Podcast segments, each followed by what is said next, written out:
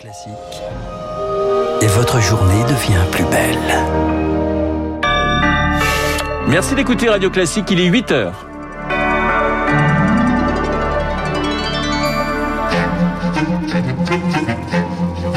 7h30, 9h, la matinale de Radio Classique avec Renaud Blanc. Et voici les titres du journal. Le vaccin de Moderna débarque en pharmacie. Objectif, accélérer la campagne et toucher les Français les plus à risque, pas encore inoculés. Faut-il supprimer le 15, le numéro d'urgence du SAMU Eh bien, les députés lancent une expérimentation. Les urgentistes sont contre, vous l'entendrez.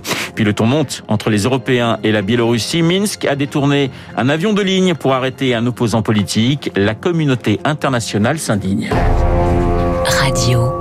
Classique. Et le journal de 8 heures nous est présenté par Lucille Bréau. Bonjour Lucille. Bonjour Renaud, bonjour à tous. À la une, l'embellie sur le front de l'épidémie. Et oui, à l'hôpital, on souffle un peu. Le nombre de malades continue de décroître en réanimation. 3515 lits sont désormais occupés. Concernant la vaccination, plus de 23 millions de Français ont reçu au moins une injection à ce, à ce jour.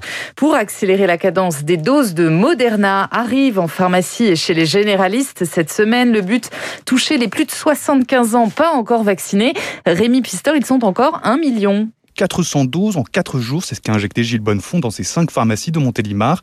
Il a participé la semaine dernière à une expérimentation proposée du Moderna et du Pfizer, une manière de toucher les 20% des plus de 75 ans qui ne sont toujours pas vaccinés. On a réussi à recruter des personnes qui ne voulaient pas aller dans les centres de vaccination, dans les vaccinodromes. Et puis des personnes qui sont hésitantes. Et quand leur pharmacien leur en parle, là on arrive à convaincre des personnes dont l'offre euh, Moderna va aider certainement à, conquérir des patients qui étaient encore hésitants. Problème, seulement 350 000 doses de Moderna vont être livrées cette semaine. C'est deux flacons par pharmacie. Alors il faut qu'elles aillent en priorité dans les officines rurales, selon Philippe Bessé, président de la Fédération des syndicats pharmaceutiques. Nous avions beaucoup de, de, villages ou petites communes qui n'avaient pas de solution de vaccination. Il fallait parfois faire des dizaines de kilomètres pour aller à un lieu de vaccination. Là, nous nous rapprochons euh, le vaccin de la population et ces deuxième rappel et puis la, la, vaccination récurrente se fera à nos officines et dans les cabinets euh, médicaux. C'est le circuit normal qui reprend avec la vie normale. Avec le vaccin Pfizer, 2 millions d'injections pourraient être réalisées par semaine. Les pharmaciens le disent, la logistique est prête. Les grossistes qui les livrent ont un maillage sur tout le territoire. Ils espèrent que dès le mois de juin, Pfizer sera mis dans la boucle. La situation qui s'améliore en France, mais le virus qui continue de faire des ravages en Inde. Le pays a franchi tôt ce matin la barre des 300 000 décès dus au Covid-19. C'est le troisième pays au monde à atteindre ce chiffre derrière les États-Unis et le Brésil. Et à 8h03 sur Radio Classique, cette question, le 15 va-t-il disparaître? Le 15, vous le savez, le numéro d'appel d'urgence du SAMU, comme le 17 pour les pompiers ou le 18 pour la police, eh bien les députés viennent de voter l'expérimentation d'un numéro unique d'appel d'urgence qui fusionnerait les trois existants, mais la proposition ne fait pas l'unanimité. Pour François Braun, le président de SAMU Urgence de France, il y a même un risque de perte de chance au moment de l'appel. Imposer un numéro euh, qui va euh, de l'incendie au vol jusqu'à l'infarctus, c'est probablement imposer une personne qui va décrocher qui n'est plus un professionnel de santé. Et c'est ça qui nous pose un problème pour la qualité de la réponse que l'on va donner. On, sait bien, nous, dans la régulation médicale, que les premiers mots qui sont prononcés par les personnes qui nous appellent sont extrêmement importants pour pouvoir évaluer le degré d'urgence. Dès lors que ce n'est pas un professionnel de santé qui répond, on n'aura plus cette information essentielle et donc euh, on va avoir une réponse qui va être dégradée. C'est mettre en danger la vie des patients. François Braun, le président de SAMU Urgence de France, joint par Cyprien Pézril. Gérald Darmanin lui porte plainte contre Audrey Pulvar. La tête de liste des socialistes pour les régionales en Ile-de-France avait jugé, je cite, glaçante la manifestation des policiers la semaine dernière devant l'Assemblée. Le ministre de l'Intérieur juge que ces propos viennent, je cite, diffamer la police de la République. Lui-même était venu les saluer brièvement. Lucille, les violences entre adolescents en recrudescence. Et oui, ce week-end, plusieurs rassemblements ont eu lieu en région parisienne en hommage à des adolescents victimes de ces violences à Ivry-sur-Seine samedi, en souvenir de Marjorie, poignardée à mort par un jeune de 14 ans, à Champigny-sur-Marne, en hommage à Mathéo, 17 ans, tué d'un coup de couteau par un jeune du même âge lors d'une dispute. C'était hier. Des affrontements en hausse pour Guillaume Fard. Il est spécialiste des questions de sécurité les affrontements entre bandes ont été en augmentation de 25% entre 2019 et 2020.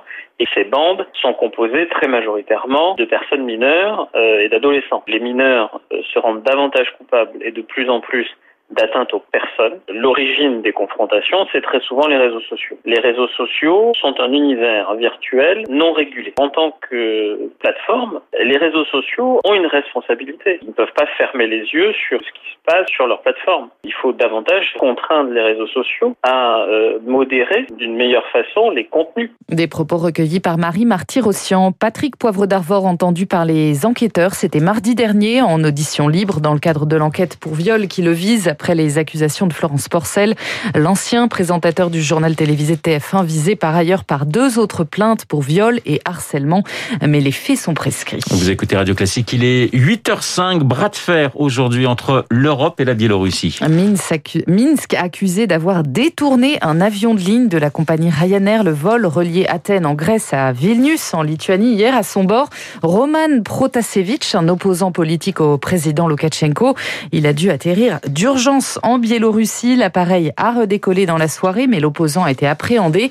Charles Bonner, ça ne passe pas du tout en Europe. Oui, un sommet des chefs d'État et de gouvernement de l'Union européenne aujourd'hui. Ils vont discuter d'éventuelles sanctions, en plus de celles déjà adoptées contre Alexandre Loukachenko, responsable d'avoir réprimé violemment des contestations dans la rue. C'était après sa réélection en août dernier, des manifestations relayées par le journal Nexta, pour lequel travaillait Roman Prostasevich.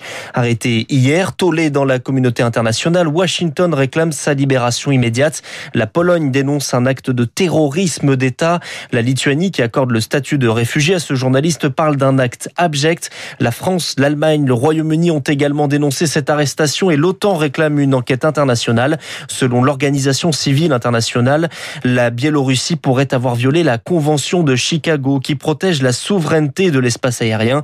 Selon l'opposition, Roman Protasevich risque la peine de mort dans le dernier pays à l'appliquer en Europe. Charles Bonner, l'Italie toujours sous le choc ce matin après la chute d'une cabine de téléphérique dans le Piémont sur les rives du lac Majeur. Elle a fait 14 morts hier. Une rupture de câble pourrait expliquer la chute. Lucie, le théâtre de l'Odéon n'est plus occupé ce matin. Et non, les intermittents du spectacle qui s'y étaient installés depuis plus de deux mois l'ont quitté hier. Ils se sont réinstallés au 104 dans le nord de Paris.